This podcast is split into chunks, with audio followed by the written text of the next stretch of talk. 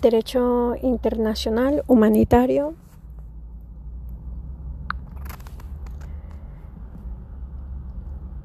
Protege al individuo contra la arbitrariedad del propio orden jurídico interno y el segundo que lo y el segundo que lo protege en situaciones es que el orden nacional ya no puede brindarle una protección eficaz. Cuando dicho individuo es víctima de un conflicto armado, por último, las tesis complementaristas que consisten en afirmar que los derechos humanos y el derecho internacional humanitario son dos sistemas distintos que se complementan por cuanto ambos tienen un objetivo fundamental que es el proteger al ser humano frente a situaciones, poderes o fuerzas que constituyan un peligro para su dignidad y sus derechos fundamentales. Propósitos común la protección de la persona.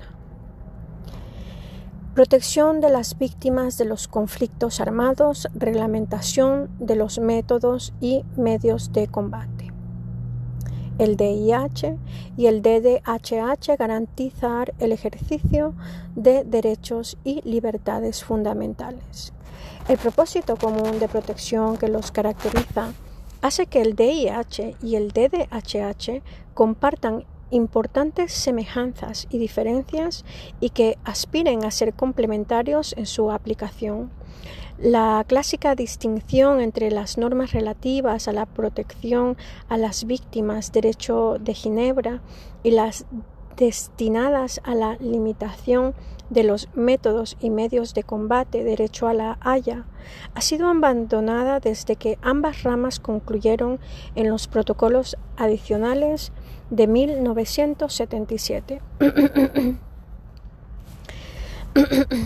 Ambos sistemas de protección del ser humano confluyen en elementos comunes, tienen un objetivo común, proteger al ser humano y procurar el respeto de la dignidad humana. Su carácter es imperativo, es decir, de obligatorio cumplimiento, que no admite acuerdos en contrario ni sus derechos son negociables o renunciables.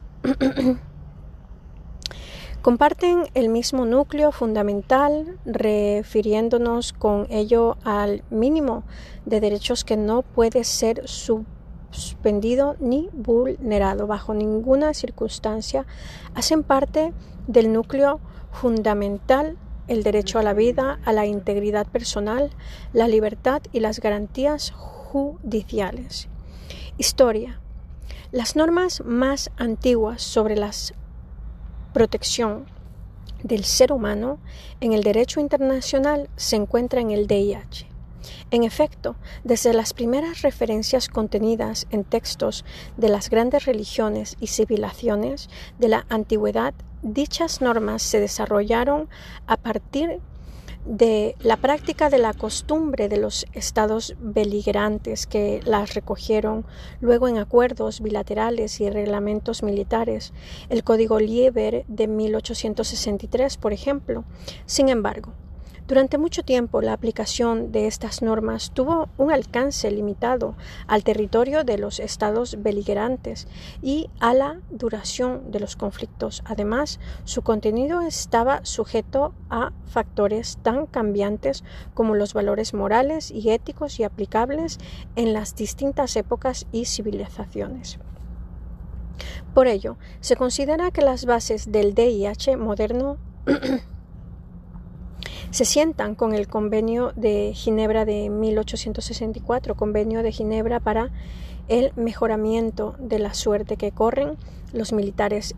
heridos en los ejercicios en campaña de 22 de agosto de 1864. El primer instrumento multilateral en la materia dicho acuerdo está destinado a proteger sin distinción a los militares heridos y enfermos y a garantizar el respeto e identificación mediante el emblema de la Cruz Roja sobre fondo blanco del personal material y equipamiento sanitarios. Estas transiciones supuso Además, el paso de unas relaciones que hasta entonces habían sido de carácter exclusivamente interestatal a otros interesadas a considerar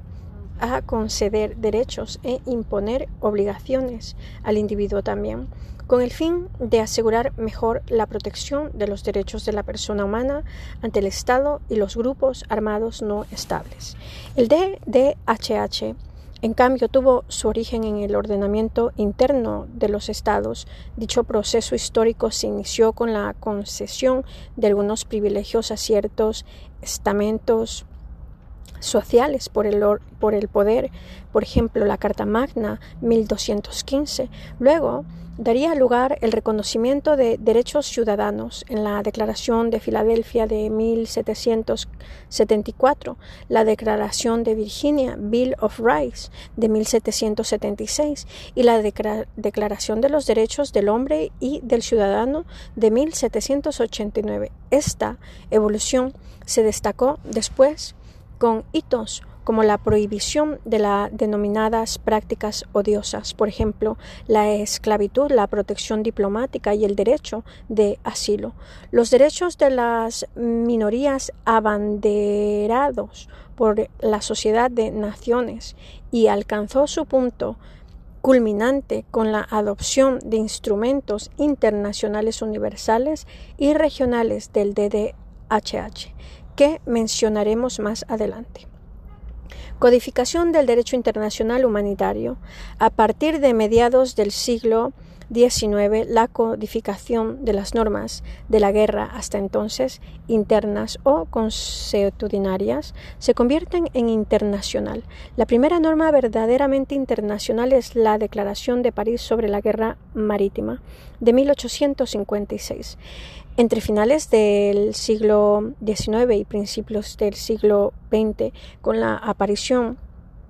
de ejércitos no profesionales y el servicio militar obligatorio, se realiza el mayor esfuerzo de coordinación de derecho de la guerra. En las conferencias de la paz celebradas de La Haya en 1989 y 1907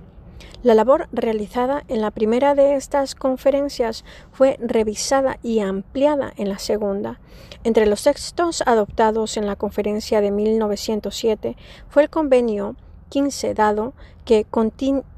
contiene en el anejo el reglamento sobre las leyes y costumbres de la guerra terrestre. El periodo comprendido entre la Primera y la Segunda Guerra Mundiales, que se caracterizó por el optimismo que presidió los orígenes de las sociedades de las naciones, solo se ocupó de algunas cuestiones concretas de los conflictos armados. Hay que destacar el Protocolo de Ginebra de 17 de junio de 1925, por el que se prohíbe el empleo en la guerra de gases asfixiantes tóxicos o similares o procedientes análogos. El Convenio de Ginebra de 1929 relativo al trato de los enfermos y heridos y prisioneros de guerra y el Protocolo de Londres de 1936 referente al uso de submarino contra buques mercantes. La Segunda Guerra Mundial supuso una ruptura de muchos de los esquemas en que se basaba el derecho de la guerra tradicional, planteando cuestiones nuevas como los bombardeos aéreos masivos, los movimientos civiles de resistencia a la potencia ocupante, las sanciones colectivas a la población, etc., el final de la guerra trajo consigo una reafirmación de los principios básicos con la condena de un elevado número de criminales de guerra por los tribunales militares internacionales de Nuremberg y Tokio, así como los de tribunales ordinarios. El periodo posterior a la Segunda Guerra Mundial se ha caracterizado por el importante desarrollo que ha tenido el derecho humanitario bélico. El 12 de agosto de 1949 se adoptaron cuatro convenios. Convenio para mejorar la suerte de los heridos y enfermos de las Fuerzas Armadas en campaña. Convenio para mejorar la suerte de los heridos, enfermos y náufragos de las Fuerzas Armadas en el mar. Convenio relativo al trato de los prisioneros de guerra, convenio para la protección de personas civiles en tiempos de guerra. El 14 de mayo de 1954 se adoptó la Haya, el Convenio para la Protección de los Bienes Culturales en caso de conflicto armado, acompañado de un protocolo relativo a la prohibición de la exportación de los bienes culturales del territorio ocupado y, su caso, imponer la resituación de los bienes culturales. A pesar de ello, pronto se pusieron de manifiesto las insuficiencias de la regulación existente de los conflictos armados, incluidas las disposiciones de los convenios de Ginebra de 1949. Si cabe destacar los progresos como el convenio del 10 de abril de 1972 por el que se prohíbe las armas bacteriológicas y el Convenio de Ginebra del 18 de mayo de 1977 sobre la prohibición de las técnicas de modificación del medio ambiente con fines militares u hostiles el derecho internacional humanitario ha sido objeto de, un, de, una importante actualización en la conferencia diplomática sobre la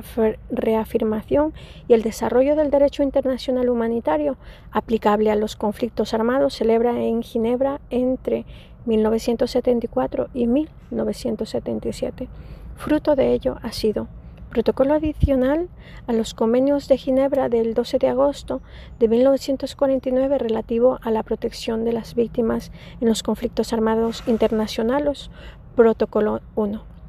Protocolo adicional a los convenios de Ginebra del 12 de agosto de 1949 relativo a la protección de las víctimas de los conflictos armados sin carácter internacional. Protocolo. Con estos textos se trata de poner al día las normas relativas a los conflictos armados, pero no sustituyen, sino amplian a los convenios de 1949. Un poco de historia.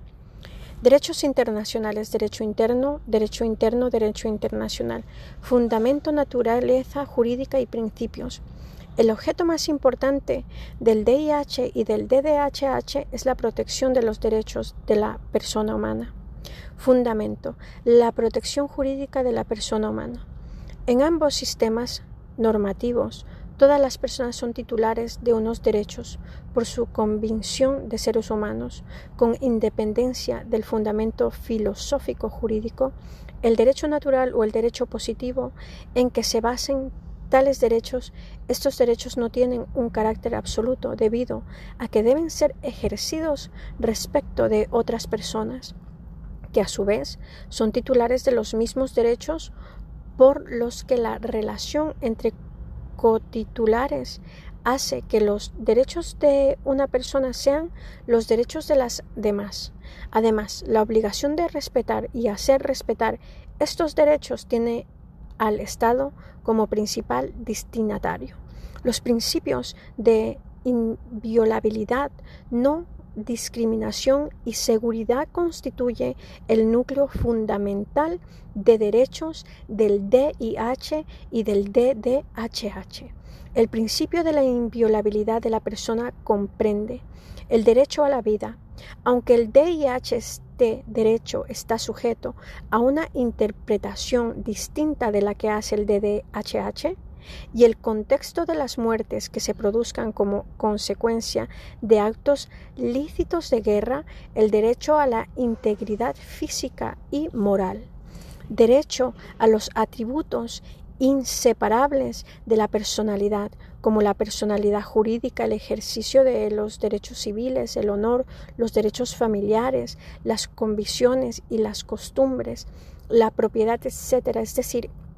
las calidades intrínsecas y permanentes que constituyen la esencia de la personalidad, de la individualidad, del sujeto del derecho, quien no puede ser tal sino está revestido de aquellas y del que dependen, no existen sin y son inesperables.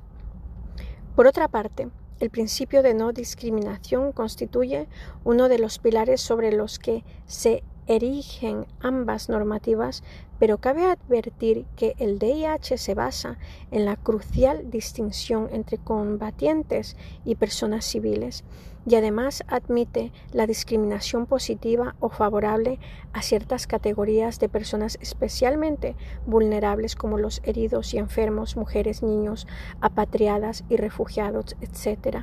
Incluso heridos y enfermos que no, en razón de su mayor gravedad, deben ser atendidos en primer lugar.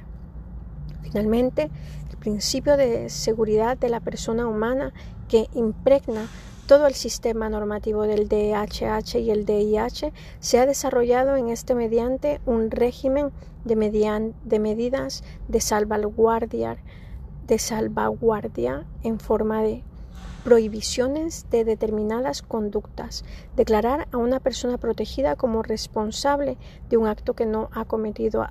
adoptar represalias, castigos colectivos, la toma de rehenes y las deportaciones derechos y garantías mínimos en materia de detención y diligencias judiciales penales. Estos principios comunes reciben la consideración de normas de ius congens o normas imperativas de derecho internacional, un selecto grupo de normas las más importantes del derecho internacional que se encuentran en la cúspide de la pirámide normativa internacional y que debido a su trascendente importancia y a la universalidad de los valores humanitarios que presentan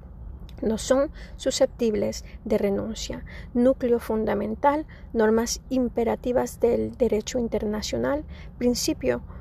comunes, inviolabilidad, no discriminación, seguridad. La relación entre el DIH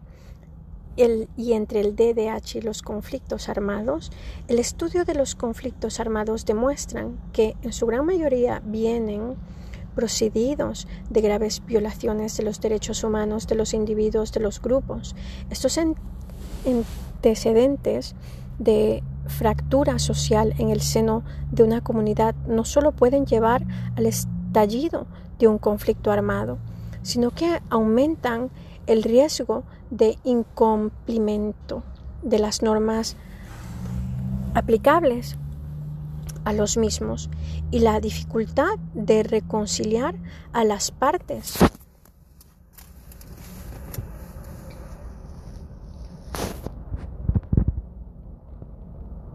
Una vez concluidas las hostilidades poniendo así de manifiesto otro aspecto de la relación entre el DIH y el DDH. Este nexo entre el DDHH y los conflictos armados ha llevado el movimiento internacional de la Cruz Roja y de la Media Luna Roja,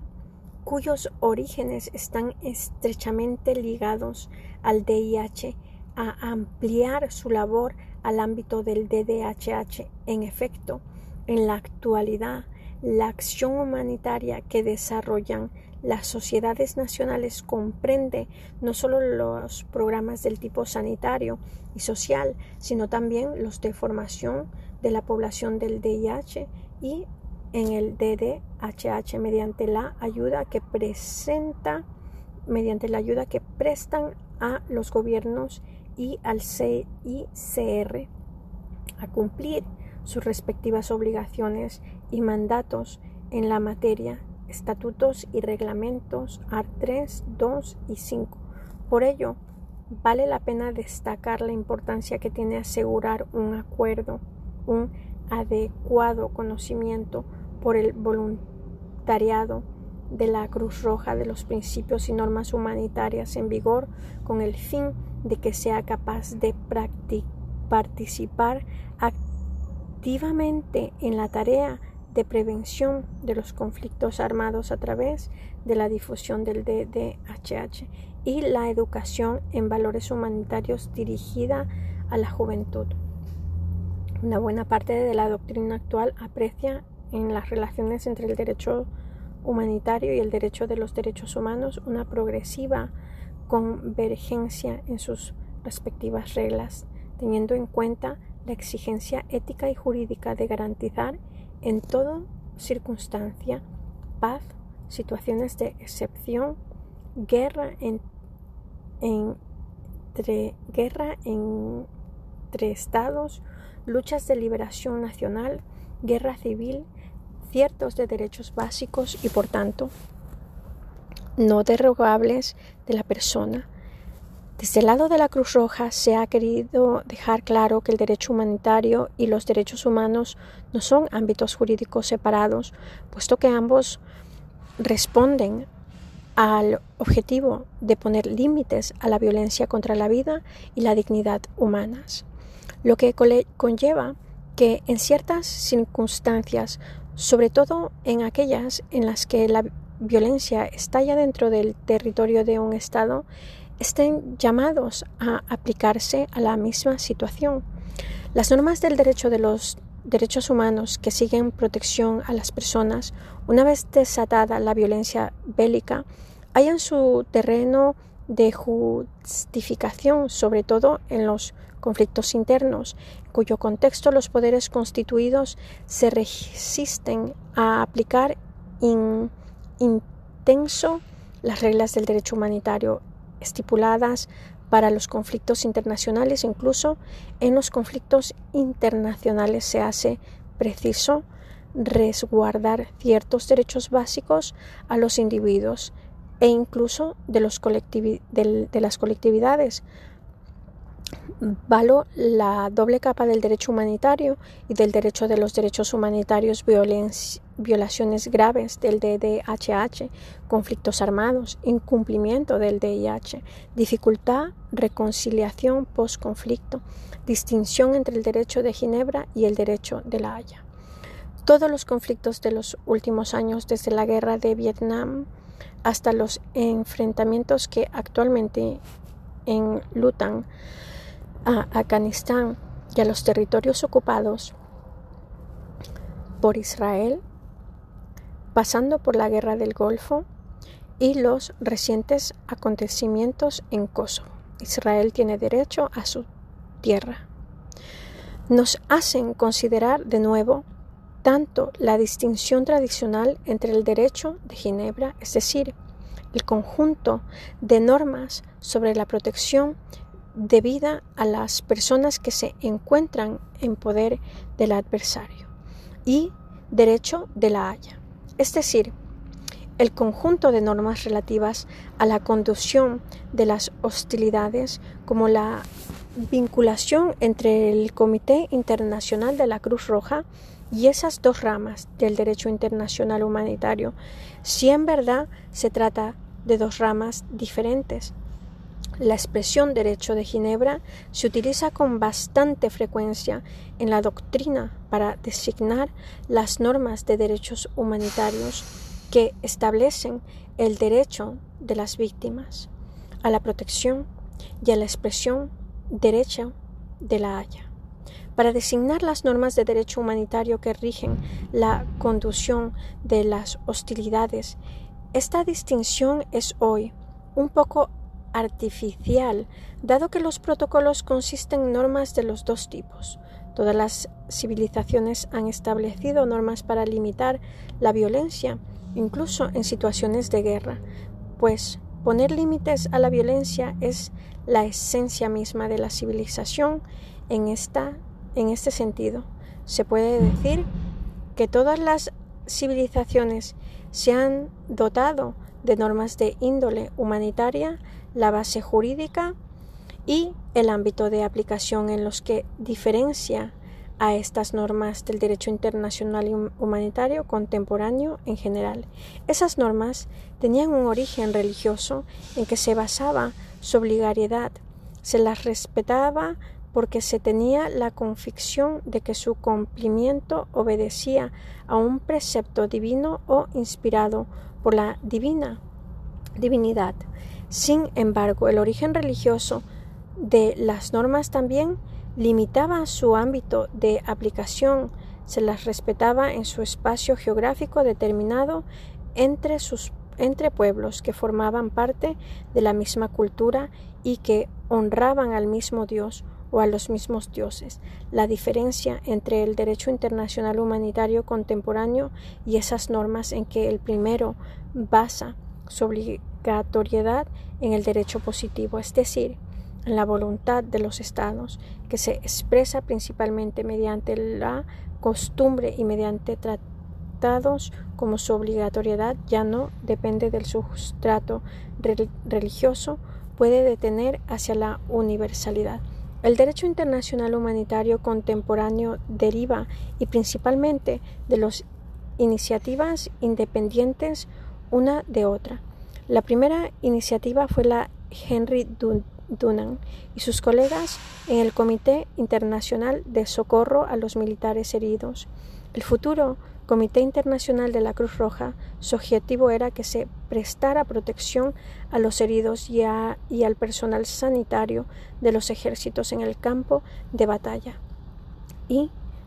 propició la aprobación el 22 de agosto de 1864 del primer convenio de Ginebra para el mejoramiento de la suerte de los, de los militares heridos en los ejércitos en campaña el convenio original fue revisado en 1906 y en 1929 y en 1949. Además, se extendió la protección a los heridos y a los enfermos de las Fuerzas Armadas en el mar mediante los artículos adicionales de 1868 no ratificados. El convenio de la Haya para la adaptación de los principios del convenio